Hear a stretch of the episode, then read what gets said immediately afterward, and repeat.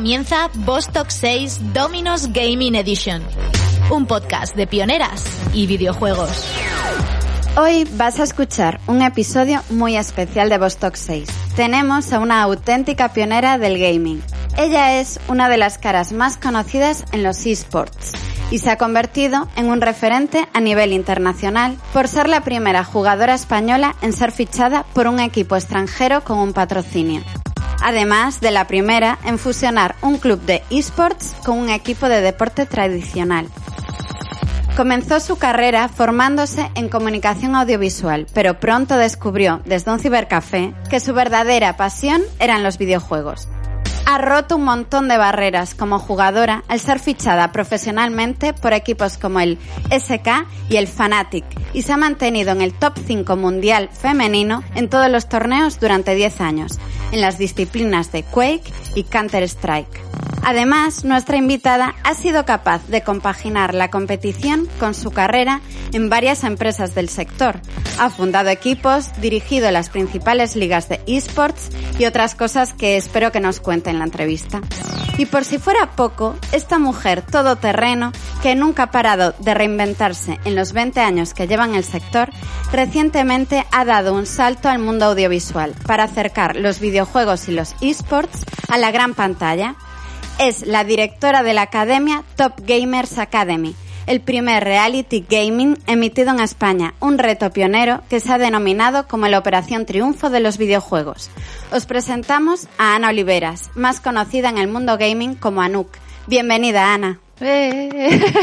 gracias, gracias. Bienvenida, Ana. Bienvenida. Bueno, Paloma te ha presentado, Anu, pero dinos tú, preséntate, ¿quién es Ana Olivera? Ana Oliveras es, es Ana, madre de dos gatos, y una persona inquieta que le encanta aprender cosas nuevas y hacer cosas nuevas y, en eso se basa mi vida realmente. Más que centrarme en los videojuegos en sí, son muchas más cosas. Yo creo que el resumen es culo inquieto. ¿Y ese culo inquieto cómo empezó en este mundo de los videojuegos? Pues por casualidad, a ver, por casualidad. Mi padre ya en su día trajo aquí un Spectrum de aquellos de carga con un cassette y jugábamos muchísimas horas con aquello. Era, era fascinante escuchar el ¿sabes? El del inicio, que estaba más rato cargando que jugando, pero, pero ya después fue por casualidad, y me refiero a que un día entré en un cibercafé cuando estaban súper de moda los cibercafés, y allí me enamoré de un juego en concreto, que era el Quake, y ya, ya, ya está. Ya no hubo desenganche, digamos. Desde entonces estoy haciendo cosas, conociendo cosas nuevas, viendo que esto se expande y que hay huecos donde poder tirar la imaginación a, hacer cosas, a preparar, a, idear. Algunas funcionan, otras pues se caen en picado y ya está. Pero me parece muy emocionante. Y eh, vale, entras en un cibercafé, te enamoras del Quake y de repente, eh, ¿cómo es el camino a que eh, te fichen como primera jugadora española en, en, un club internacional? A ver, es complicado eh, porque mucha, mucha gente, y ahora por ejemplo lo veo cuando estoy en la academia, me dicen, bueno, ¿y cómo hago para hacer lo que tú has hecho, ¿no? Para seguir ese tipo de pasos. Y es como, realmente no es una fórmula de haz esto, luego esto, luego aquello, sino que se basa en la pasión que tú tienes por algo. Si a ti te apasiona algo, vas a estar, vas a hacer, vas a inventar, vas a acercarte a la gente, vas a hacer un montón de cosas y hablar con un montón de gente que te va a llevar a los sitios. Y yo por eso siempre les digo, lo importante es, primero, que te apasione, que realmente tengas ganas de hacerlo y segundo, estar. O sea, en tu casa no te va a venir nadie a decirte, venga, vente a SK, que vas a formar. No, tienes que jugar, tienes que demostrar que sabes hacerlo, tienes que hablar con la gente que está en ese equipo. A veces tienes que ser tú el que diga, dame una oportunidad. No siempre te van a venir a llamar. Eso pasa a lo mejor ya cuando llevas una carrera muy larga y la gente pues te llama, ¿no? Pero al principio nadie te llama. Entonces, estar y estar apasionado son las dos cosas. Y Ana, en todo ese camino, ¿qué pensaba la gente de tu entorno? ¿Qué pensaban tus amigos, eh, tu familia?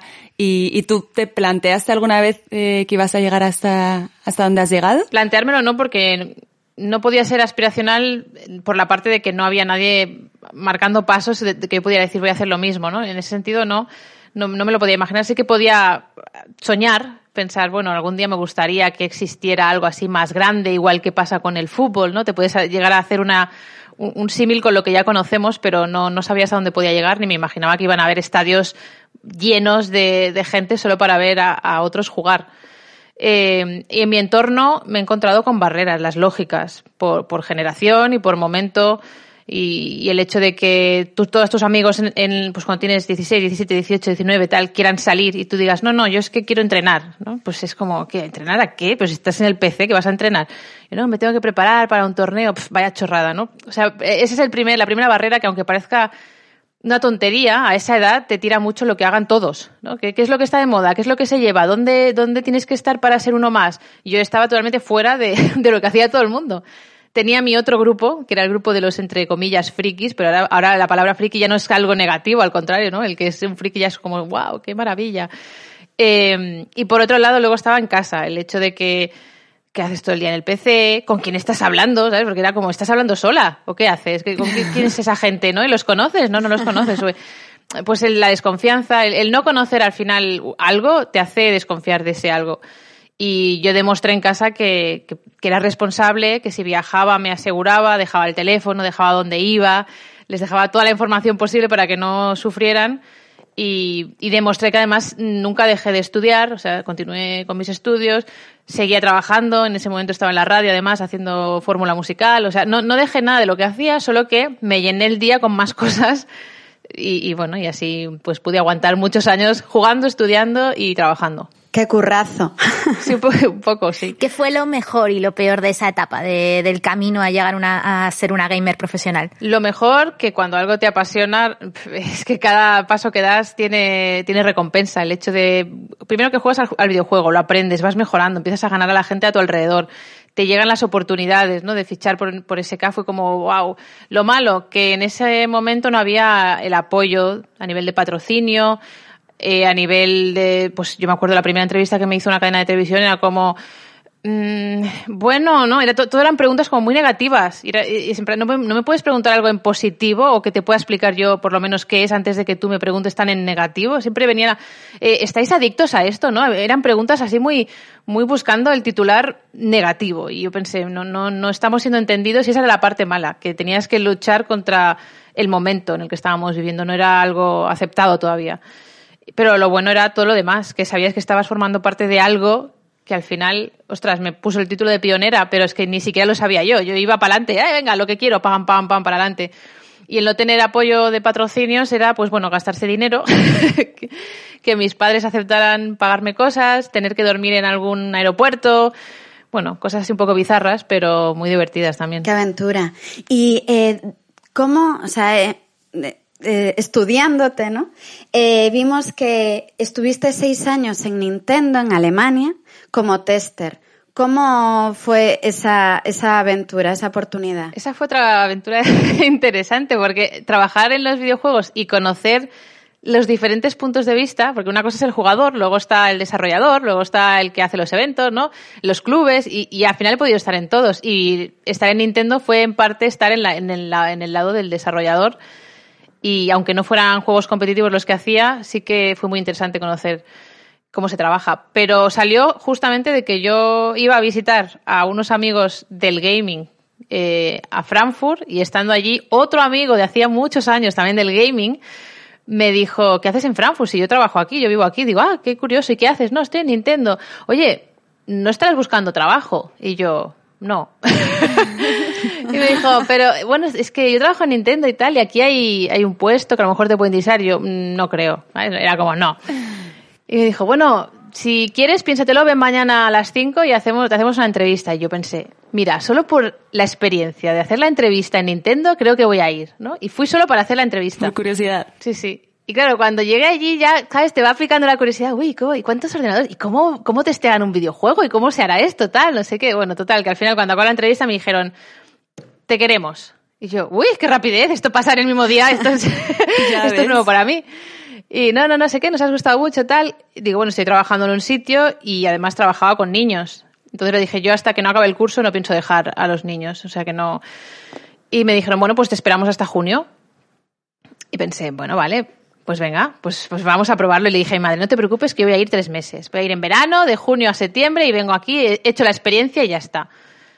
Pues cuando habían pasado seis años, digo, igual se me ha alargado la cosa un poco, ¿no? O sea, no fueron tres meses, pero es que pasó volando el tiempo, además, no sé, se me pasó, se me hizo muy corto. ¿Y aprendiste alemán ahí? ¿Ya sabías? No, ya sabía, porque hice filología alemana también.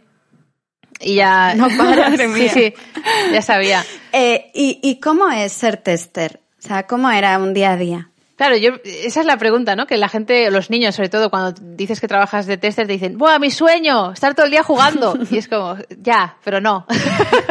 sí, pero no, ¿no? Y claro, el primer día yo me senté ahí y digo, bueno, ¿y qué? ¿Y ahora qué? ¿Cuándo empezamos a jugar? Era como, bueno, aquí tienes un montón de papeles para que primero entiendas cómo va la empresa, cómo van los aparatos, qué utilizamos, porque no son las consolas que venden en la calle, ¿no? Son especiales para, para testeo, eh, cuál es el proceso, cómo van los equipos, un montón de cosas. Y yo, uff, yo no me voy a acordar de esto mañana ya, es que hay un montón de papeles aquí.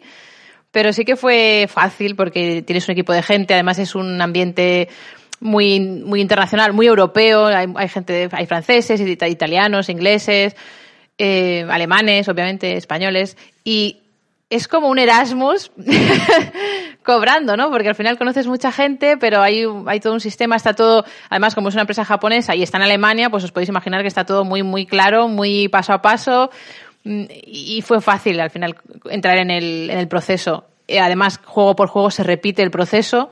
Tampoco hay como una sorpresa, ¿no? Es, llega el juego en beta o en la versión más, más RAF, no la más eh, básica, que no se ve casi ni gráficos ni nada. A veces incluso antes, a veces te llegan planos previos, depende del juego que es, de, de niveles y dices, madre de Dios, esta gente. o sea, porque el videojuego en sí se hace en Japón. Y luego ya en la parte de testeo y la localización a los diferentes idiomas es en Europa. Y, bueno, es, un proceso de semanas y cada semana tiene, hay, como fases y cada fase, una es on paper, ¿no? Que empiezas a revisar el, texto del juego antes de ver el juego. Luego ya vas revisando ese texto en el juego y vas viendo si, si funciona, si encaja, si cuando dice derecha realmente es a la derecha, si los chistes tienen sentido eh, al traducirlo de japonés al español. Bueno, japonés, muchas veces era japonés, inglés, español el, proceso. Entonces, a lo mejor en el camión se ha perdido algo. Bueno, eh, es una serie de pasos al final que, no, te supones. Y no es solo jugar. Hay una parte muy grande de conocer muy bien el texto y de conocer muy bien eh, la ortografía de tu idioma. Entonces, si ahí no, no estás al nivel, pues es, es, es complicado. Pero se hace divertido. Lo único es que a veces te toca repetir el mismo nivel muchas veces hasta que está limpio. Y escribiendo bugs, lo vuelves a ver, bugs, viene otra versión, otro tal, no sé qué. Bueno. Y Ana, de repente decides dejar Nintendo y vuelves a España y fundas el Club Atlantis, que es el primer club femenino de Counter Strike. ¿Qué te llevó a dar ese paso? ¿Cómo fue ese proceso? A ver, eh, dejé Nintendo muy a mi pesar, por, pero me di cuenta que, que, estaba en una zona de confort de hacía tiempo. Es decir, era muy sencillo, cambio. sí, era muy sencillo estar en Nintendo. Sí que es verdad que viví la época en la que la localización se dejó de o fue tan tan importante para Nintendo que había sido un, una de las cosas una marca de identidad no de Nintendo que tenían una localización muy buena y demás pero con todo el tema de los parches de los DLCs etcétera perdió un poco de peso y se y prescindieron de muchísima gente. Yo tuve la suerte de quedarme pero pensé que era momento de, de avanzar de hacer otra cosa. Me parecía ya me faltaba la parte más creativa a mí me gustan mucho las cosas creativas, cosas nuevas, y allí, pues al final hacía lo mismo cada vez. Lo que pasa es que cambiaba el juego, ¿no? Pero no había novedad. Y fue cuando acepté la oferta de, Mars Gaming, que era una empresa de, de, periféricos en España, que quería lanzarse a hacer cosas en esports. Y una de las ideas que también tenía, fuera de lo que era vender en sí los periféricos, era vamos a hacer un club, pero vamos a hacerlo a la manera que tú siempre lo habías querido, con apoyo de la propia marca y, y demás. Y entonces ahí es cuando creamos Atlantis, que no era no fue el primer equipo de Counter Strike, que eso ya vamos había habido antes muchos eh, otros equipos, pero sí que fue el primero que hizo la fusión con Basconia. De una manera ya no pues me acuerdo que antes el Valencia había tenido, había añadido o había fichado jugadores de FIFA, por ejemplo, dentro del Valencia, pero no era exactamente lo que hicimos nosotros, que fue un club de esports que fusiona totalmente con un club de deporte tradicional y que le dice, mira, mis instalaciones son para, para todos los equipos, el de fútbol, el de baloncesto y el de Counter-Strike, eh, Dota, todos los juegos que teníamos en aquel momento.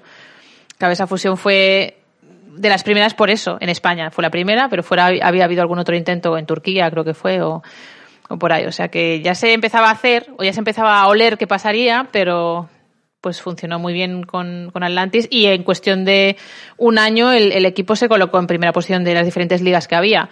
Lo único que después ya Vasconia no continuó con el proyecto y bueno, ahora no existe, ¿no? Pero fue, fue un momento fue un hito de, mi carrera, por lo menos. O sea, que no empezó como un club femenino, ¿verdad? Empezó siendo... El primer equipo que hice fue el propio, eh, que era, era, éramos chicas todas, eso sí, pero no fue el primero que ha habido de Counter-Strike. Pero eh, empezó ahí hasta el punto en el que me dijeron, bueno, no puedes jugar y dirigir el, el proyecto, entonces, ¿qué prefieres? ¿Dirigir el proyecto o jugar? Y ahí tuve ese dilema de me gusta jugar, pero a lo mejor, ¿sabes? Te pones esas propias, no sé si barreras, pero el hecho de decir, bueno, ya, ya va tocando que pases a la parte más ejecutiva, ¿no? Ya eres una, un poco más mayor, igual ya te toca. Y, no sé, me autoconvencí de que ya me tocaba, mira, y, y me puse a hacerlo. Pero siempre, siempre pienso, igual podría haber esperado un poco más, ¿no? Para jugar, porque eso lo he hecho en falta siempre también. ¿Qué, qué te gusta más? O sea, ¿con qué experiencia te quedas más? ¿Con la de gamer o con la de directora? Competir me gusta mucho más. Me, me, despierta muchas más cosas competir que lanzar proyectos, que también ¿eh? es, es, interesante y mola y cuando haces algo nuevo te da el gusanillo, pero como compitiendo no es, no es, lo mismo. ¿Y cómo era gestionar un equipo tan ambicioso como este con la fusión de Basconia? Eh, supongo que ah, sería mucha presión, ¿no? Por el momento en el que pasó, porque a ver, en España ya había varios clubes que llevaban ya muchos años y estaban ya muy consolidados, pero fue en 2014, si no me equivoco, y aunque parezca mentira, en ese momento era complicado fichar a un jugador porque no sabías en qué, qué con un, o sea, con un contrato laboral normal, qué, qué era.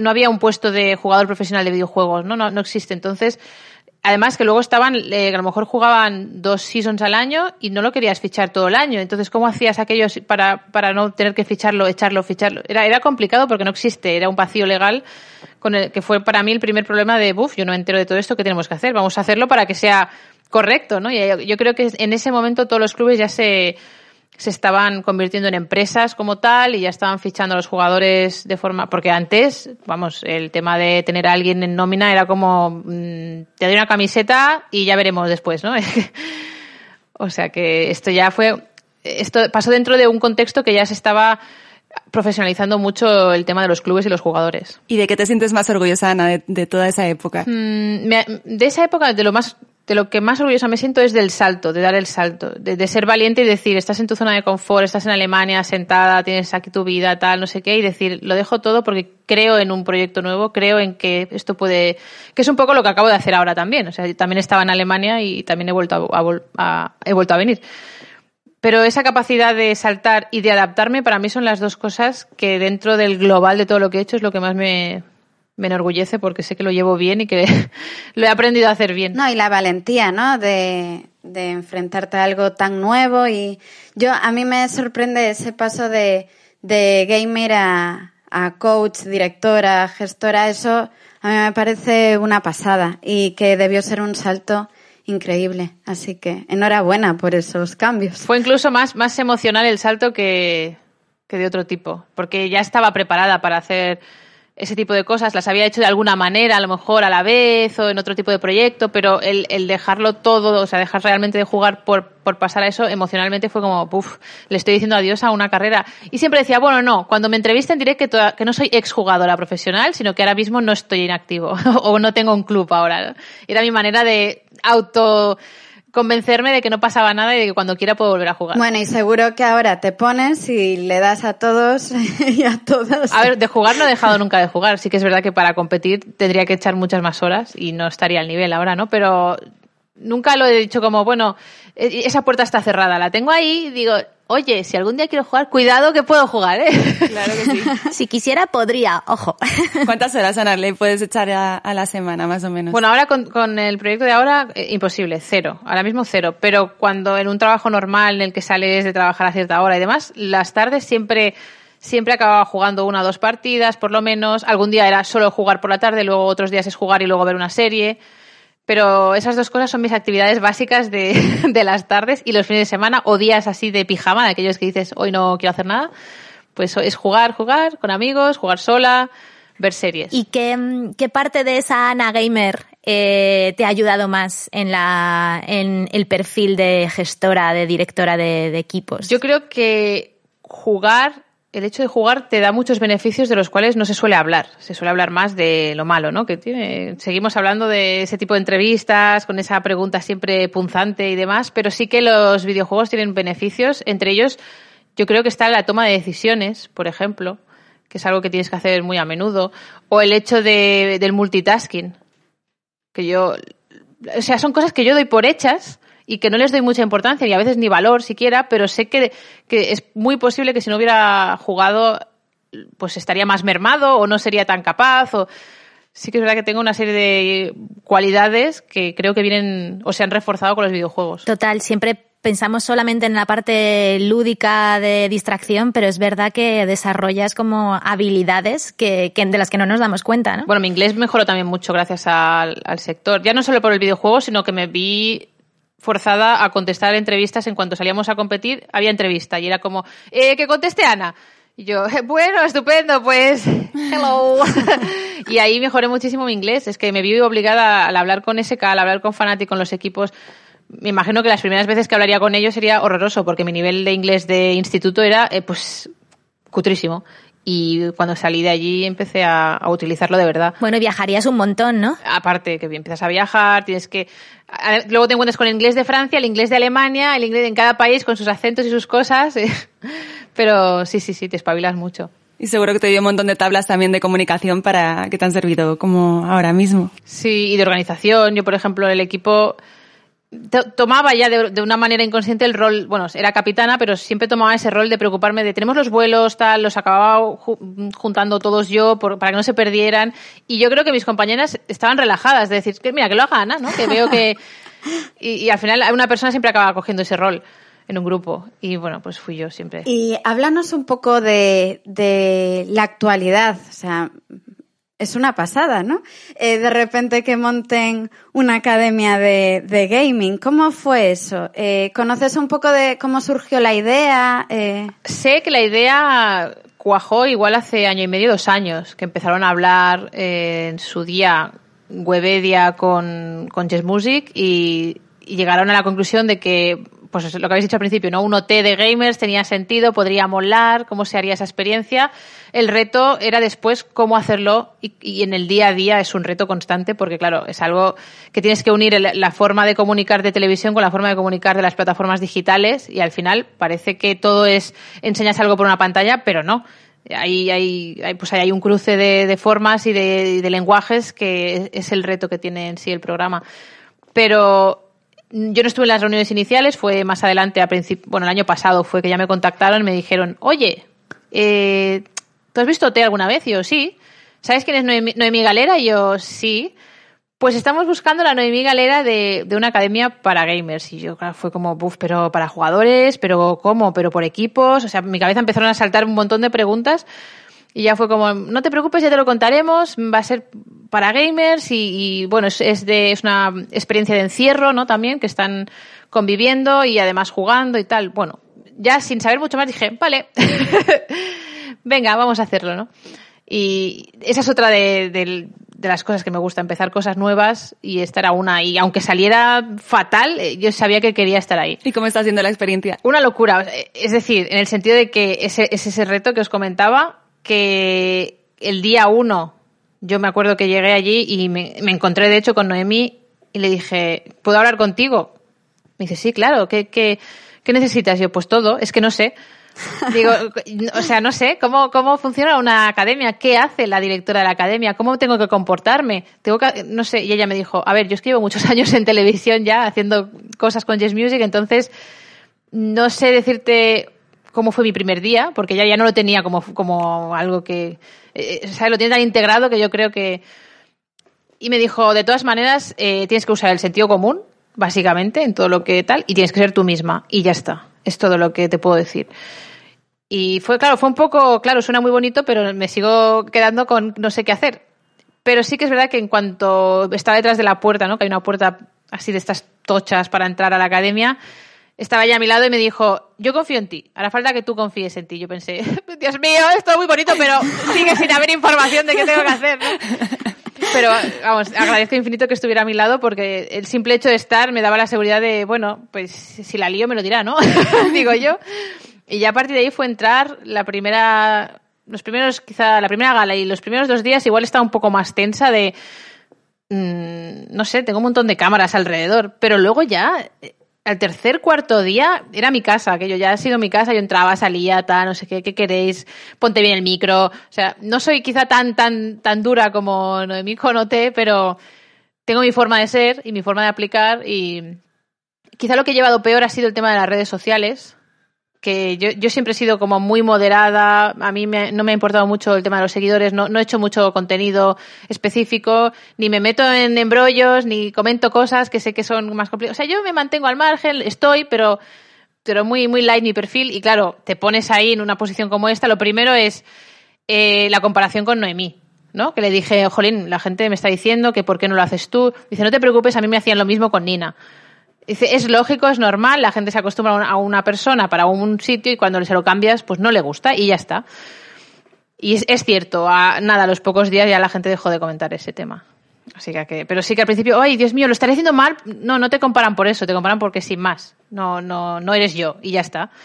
Y después ya el hecho de que te das cuenta de que la gente se hace fan de uno de los concursantes o de varios y claro, los que no son sus favoritos son como el enemigo. Y si tú haces algo para los demás siempre está mal, pero o sea, sientes esa presión constante de, de redes sociales que ahí vino el, el segundo consejo importante de no le prestes tanta atención a lo que a todo lo que te digan porque porque no, O sea, y además alguna cosa, un drama de un día al día siguiente desaparecido.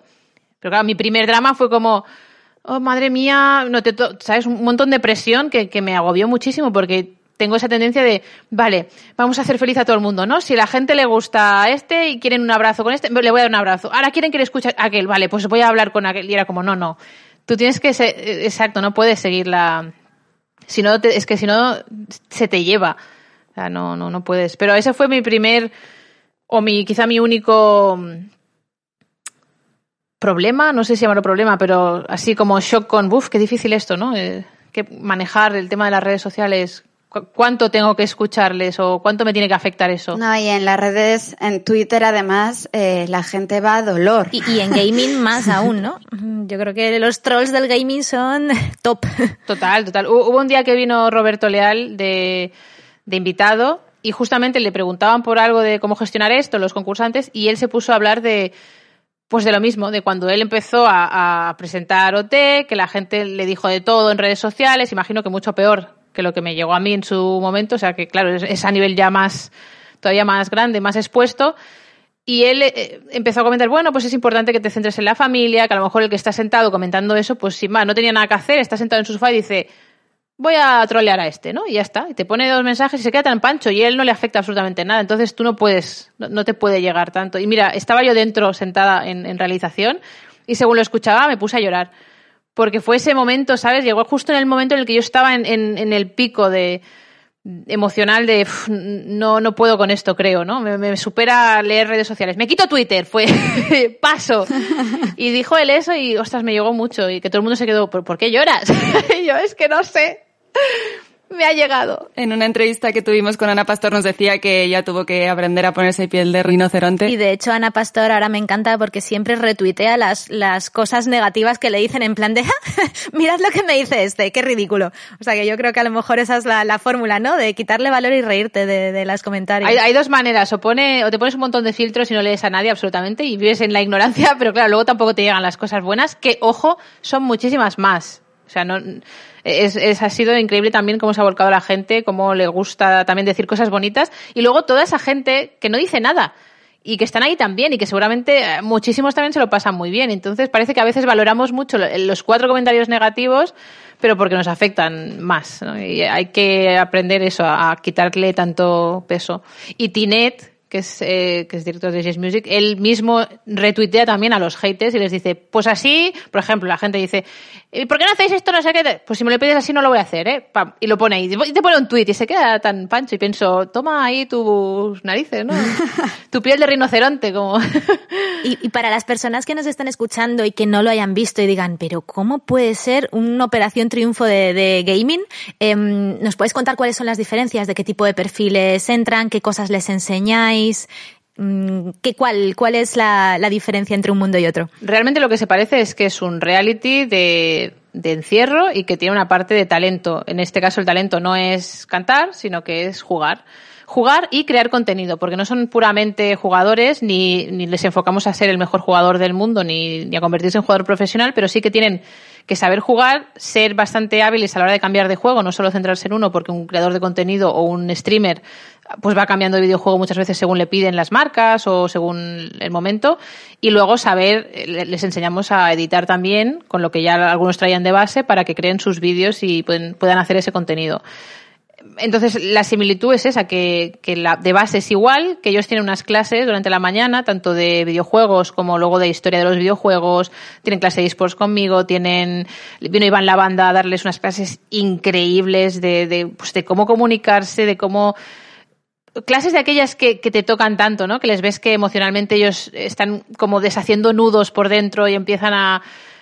No sé, hay clases muy enriquecedoras, luego ya todas las visitas que vienen, desgraciadamente el 80%, 85% han sido por, por Zoom, porque no, o incluso 90%, porque no, no ha podido ser que luego alguna visita de gente, pues ayer vino Eva, de OT también, ¿no? Que, le, que ha cantado la canción de League of Legends en español, pero es que además ha vivido una experiencia muy parecida a ellos, entonces ahí ellos pueden conectar y es decir, la experiencia en sí es muy parecida de cara al, concursante quizá, pero de cara al, al, equipo que está detrás, yo creo que es, ha sido como un volver a empezar, como un OT1, ¿no? Volver a enfrentarse a todos los retos que tuvo el primer OT, pero ahora con videojuegos. El hecho de trabajar con Twitch, plataformas, eh, el saber en directo cuánta gente te está viendo o no viendo, cosa que en televisión eso es algo que, bueno, recibes más o menos luego y, y es un share general y, bueno, es otro rollo, ¿no?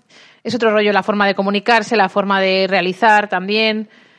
Aquí es todo más al momento, están sus streamings en directo. Ellos tienen esa pequeña comunicación con el exterior, cosa que OT no tiene, porque al hacer los streamings leen algo del exterior, pero bueno, la gente les trolea, les dice que les dijo cosas como que Trump se había muerto y cosas así, ¿sabes? Y ellos estaban como, ay Dios mío, ¿qué está pasando ahí fuera?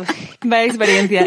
Y, y además de todo, Ana, eh, a la vez has lanzado un proyecto propio que se llama Squarebox, ¿no? Que bueno, que lo, que quieres conseguir es profesionalizar un poco el sector, ¿no? Traer conocimiento a, la gente en videojuegos. Cuéntanos un poco cómo ha surgido esta idea y qué es lo que estás haciendo exactamente. Esa es mi otra locura, novedosa.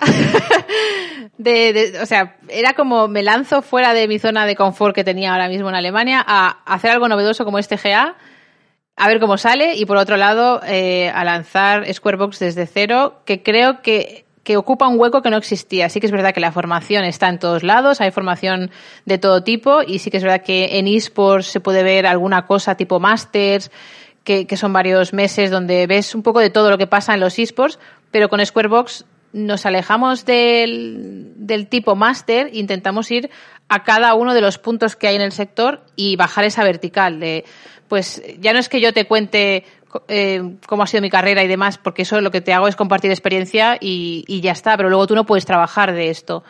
Entonces es buscar qué quieres ser, qué quieres. Eh, dirigir un club profesional, pues te vamos a dar las técnicas, no solo el ejemplo, no solo mi experiencia o la de quien sea que venga a explicarlo, sino que vamos a bajarlo hasta que tú tengas esa parte más práctica, que vayas a tocar directamente cómo funciona, qué te vas a encontrar y con suerte ojalá podamos eh, dar puestos de trabajo, o sea, que haya salidas laborales para como más mejor. La idea es profesionalizarlo al máximo, porque es una de las cosas que siempre decimos que falta y al final o se pone alguien a hacerlo o, o, vamos a seguir igual, que somos muy autodidactas y está muy bien y ahora hay referentes, pero falta ese plus de, de profesionalidad. O sea que ser un gamer es muchísimo más que pasar pantallas, ¿no? Hace falta muchos aprendizajes y experiencias que, que te conviertan en un gamer pro profesional. Depende, si tú quieres ser gamer, amateur, pues sí, te estás en tu casa y no hace falta que nadie te diga cómo hacer nada, ¿no? Si quieres ser ya jugador profesional, ya requiere de algo más que te lo puede traer un coach, te lo puede traer tu director deportivo, te lo puede traer el propio club, pero mm, tú solo, eh, pues yo lo hice sola, ¿no? Y era muy sentido común. Bueno, voy haciendo, a ver, seguramente habría podido mm, maximizar muchas cosas o, o ser más eficaz o más rápido si hubiera sabido cómo hacerlo, en lugar de ir prueba y error, prueba y error. Entonces, no vamos a enseñar a la gente a jugar, como tal, eso cada uno puede aprender, pero sí que vamos a enseñar a, los diferentes perfiles que pueden ocupar un club o que pueden trabajar en una, pues en un Nintendo en el futuro para, para testear, para para, tener, para trabajar como Head of Esports, que ahora se lleva mucho, ¿no? En todas las empresas hay una persona encargada o especialista en, en esports que te puede ayudar a crear algún tipo de producto o proyecto o formar un equipo. Todo, todo eso sí que ahora es algo que además se busca bastante. Entonces, mirando la demanda que hay, hay que tener esa oferta. Es que además a, a nosotras nos ha pasado haciendo eh, esta temporada.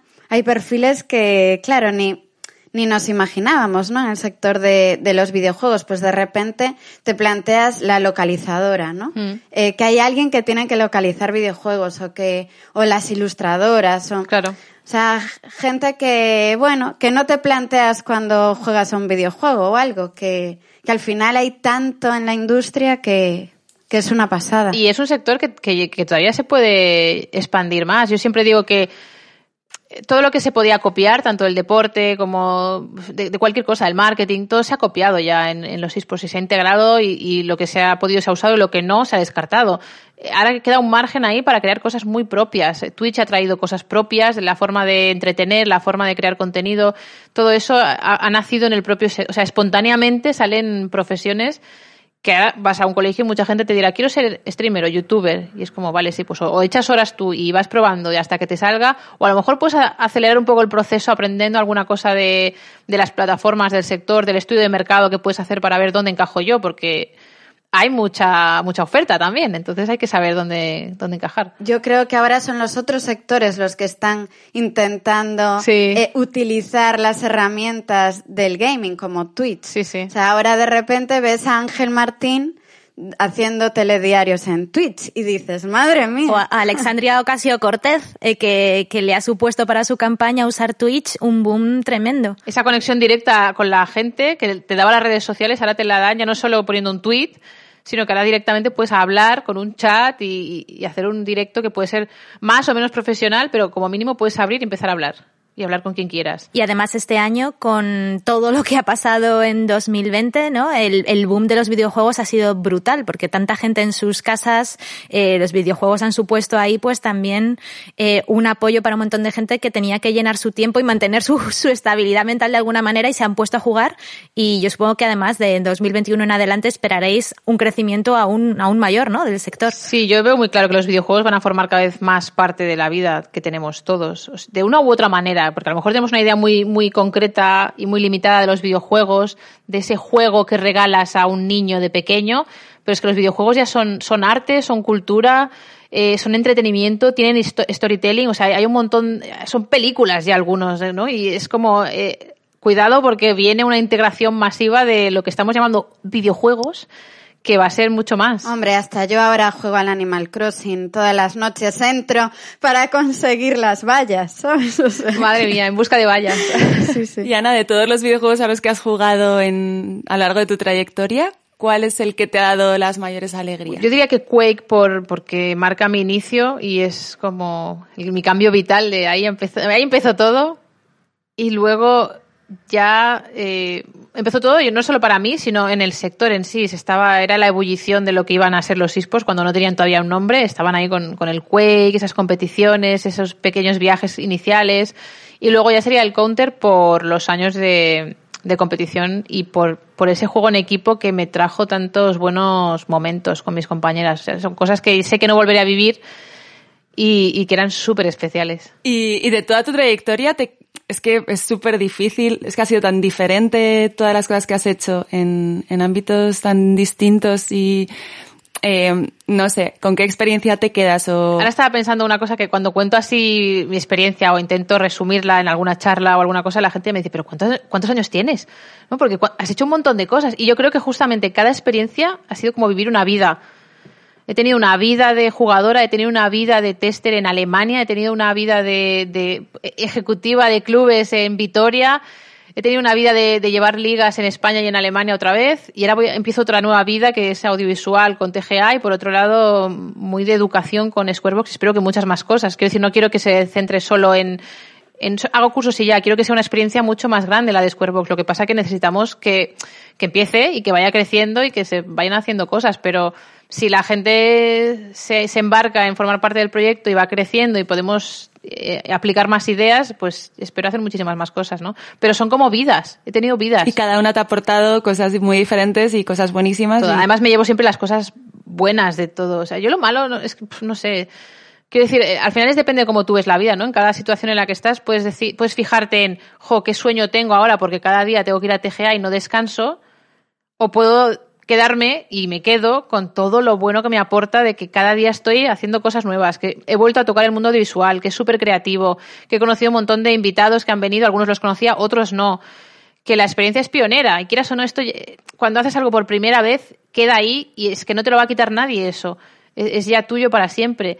Y eh, yo creo que esas son las cosas de la vida que el día que te sientas en el banco ese y dices, bueno, pues ya está, se ha acabado aquí. Y miras atrás y dices, he hecho todo lo que quería, Yo sí, o sea, yo, yo me puedo ir mañana, que, bueno, espero que no, ¿no? Porque quiero hacer más cosas, pero que estoy súper orgullosa de, de haber apostado tanto y, y quedarme con lo bueno de las cosas. Y en tu caso que, que has empezado eso hace 20 años, cuando, cuando en el sector quedaba tanto por hacer, digamos que has crecido un poco con, con él y has ido tocando todos los palos y eso ha tenido que ser para ti súper emocionante. Sí, eh, seguro que me ha marcado en muchas cosas. Lo que pasa que nunca lo sabremos. A lo mejor hay un- una vida paralela en la que no he conocido los videojuegos y podríamos comparar si, si me ha aportado más o menos. Pero eh, al final la actitud que lleves en la vida es básica, hagas lo que hagas y ese sí que es, es siempre mi mensaje, que hagas las cosas para sumar, para crecer, porque es que es que te lo llevas tú, o sea, es tu, tu maleta de experiencias. Pues me parece muy adecuado para, o sea, ese, ese mensaje me parece muy adecuado para cerrar la parte de entrevista y eh, hacer una eh, sesión de preguntas rápidas. Pasamos a nuestro Battle Royale. Activamos modo Battle Royale. Battle Royale. Ana, PlayStation, Nintendo, Xbox o PC. PC Te comerías una Domino's Pizza mientras juegas con con persona, ¿quieres decir una persona? persona, animal o cosa, lo que tú quieras. Hombre, con mis gatos siempre. Así no, así no digo nombres. ¿Contra quién no te importaría perder una partida? Yo creo que contra nadie. ¿A quién le darías un buen zasca? A todos los haters que hay por ahí. Y ojalá hubiera un videojuego sobre Cosas mm, paranormales y viajes en el tiempo y que a ver, habrá seguro, pero algo que, que te, que te implique todavía más. O sea, que cuando llegue el momento del videojuego que se convierta en algo mezclado con la realidad, pues ahí. Un Dark. Un dark, un dark. El Lost Un de los Lost también, sí, me gusta, me gustan referencias. ¿Cuál es tu monstruo de la pantalla final? Los miedos. Si tu vida fuera un videojuego, ¿cuál sería? Igual es muy típico, ¿no? Pero uno de Lara Croft, yo creo. ¿Y qué consejo le darías a una niña que quisiera empezar en el mundo de los videojuegos? Uf, me han venido muchas cosas a la cabeza de golpe, ¿eh? Eh, porque es muy fácil decir tira adelante e ignora a, a todo el mundo, pero sí que agarra quizá, agarra un referente que te motive, tiene un objetivo al que quieres ir, pero escucha a los que están cerca tuyo. Y momento eh, sororidad. Eh, ¿Qué otras mujeres crees que deberíamos entrevistar aquí? Pues, uff, a ver, yo tengo una muy buena amiga que se llama Elena Minervae, que estuvo en su día muy presente en el sector, ahora está mucho más escondida porque trabaja en comunicación, pero por, por detrás, digamos. Pero en su día fue una, un gran apoyo, una gran amiga, una persona muy, muy válida además, muy buena profesional. Y me acompañó durante unos años vitales en, en Vitoria cuando hicimos lo de Atlantis, después en, en Madrid también coincidimos las dos, aunque trabajábamos en sitios diferentes, la vida nos llevó juntas y ahora nos ha separado, pero creo que es una persona que se explica muy bien, que tiene mucho por decir en cuanto a comunicación en videojuegos. Y sí, Fenomenal, chicas. Pues me parece que ya está a puntito de llegar el pizzero o la pizzera de Domino's, pues ya se acerca la hora de comer. Eh, no sé cómo estáis de hambre, pero a mí me apetece un Mucha montón. hambre, siempre hambre. Pizza siempre viene bien. pero una para cada una, ¿no? O sea, yo, yo lo comparto. Aquí compartir es como una partida, no, no, no mola. Y bueno, agradecemos mucho a Miguel Galguera que está en la parte técnica, en la sombra, cuidando de nosotras, que todo salga bien y, y que nuestra audiencia nos pueda escuchar de la mejor forma posible a pesar de estar eh, a la distancia. Y bueno, recordamos nuestras redes sociales. Eh, tenemos, como siempre, aquí eh, Soy la Mujer redes sociales, aunque no hay que hacerles mucho caso, ¿eh? como decía Anuk. Pues eh, tenemos, estamos en Twitter, en Instagram. Vamos a abrir un Twitch, porque aquí hay que abrir un Twitch. Claro que sí, directos de... A mí, yo lo veo bien, ¿eh? Que hagáis ahí directos con entrevistas. Pues y- mira, eh, sí, es, es buena idea, hay que apuntárnoslo. Y bueno, cualquier eh, consulta o sugerencia podéis encontrarnos en, en vostok6.gmail.com y si no en todas las redes que, que os hemos dicho. Y muchísimas, muchísimas gracias, Ana, que hemos aprendido un montón de ti. Pocas invitadas tan polifacéticas que han hecho tantas cosas a lo largo de su vida hemos tenido. Así que nos llevamos un montón de aprendizajes de cada uno de los palos que has ido tocando en, en estos años. De aquí a unos años, cuando haya ido a la luna y tal, ya me volvéis a entrevistar y... No tenemos ninguna duda de que si te lo propones, llegarás. Cuidado, cuidado, que me estuve mirando lo del proyecto Mars One en su día, pensando, ¿por qué no? Pero luego me dio un poco de miedete, ¿eh? Nos daría para hacerte una entrevista para cada una de las vidas que has contado y estar aquí hablando contigo, vamos, seis horas. Sí, Pues yo encantada. Pero una cosa sí iba a decir, las redes sociales son una herramienta potente y, se- y usada en positivo son la bomba. Lo único que a veces, pues eso, cuestan un poco de gestionar. Que no hagamos también con las redes lo que todos esos periodistas hacían contigo, ¿no? De preguntarte siempre el lado negativo de estáis enganchados en casa sin salir. Es que pasa con todo. Hay una cosa que es herramienta, lo que pasa que hay que saber usarla. La tecnología da miedo a veces, ¿no? Se puede hacer el bien y el mal. El lobo bueno y el lobo malo. ¿Cuál alimentas? Pues oye, muchísimas gracias. A mí me ha encantado la entrevista, me ha encantado conocerte. Así que un placer a darle mucha caña a esos gamers y, eh, que, que tienes por, por ahí por la academia. Los polluelos que dicen desde allí. me Dicen, tus polluelos te llaman. Y yo, ay Dios, ¿qué pasa ahora? A darles caña a esos polluelos. Gracias. Enhorabuena, En- Nuk. por encantada. todo. Gracias. Anuk. A vosotras. Un placer enorme. Hasta la próxima. Chao. Y nada, simplemente presentarnos. Yo soy Patricia López. Yo soy Paloma Barreiro. Y yo soy Andrea Barber. Muchísimas gracias por escucharnos. Muchas gracias. Gracias. Hasta luego.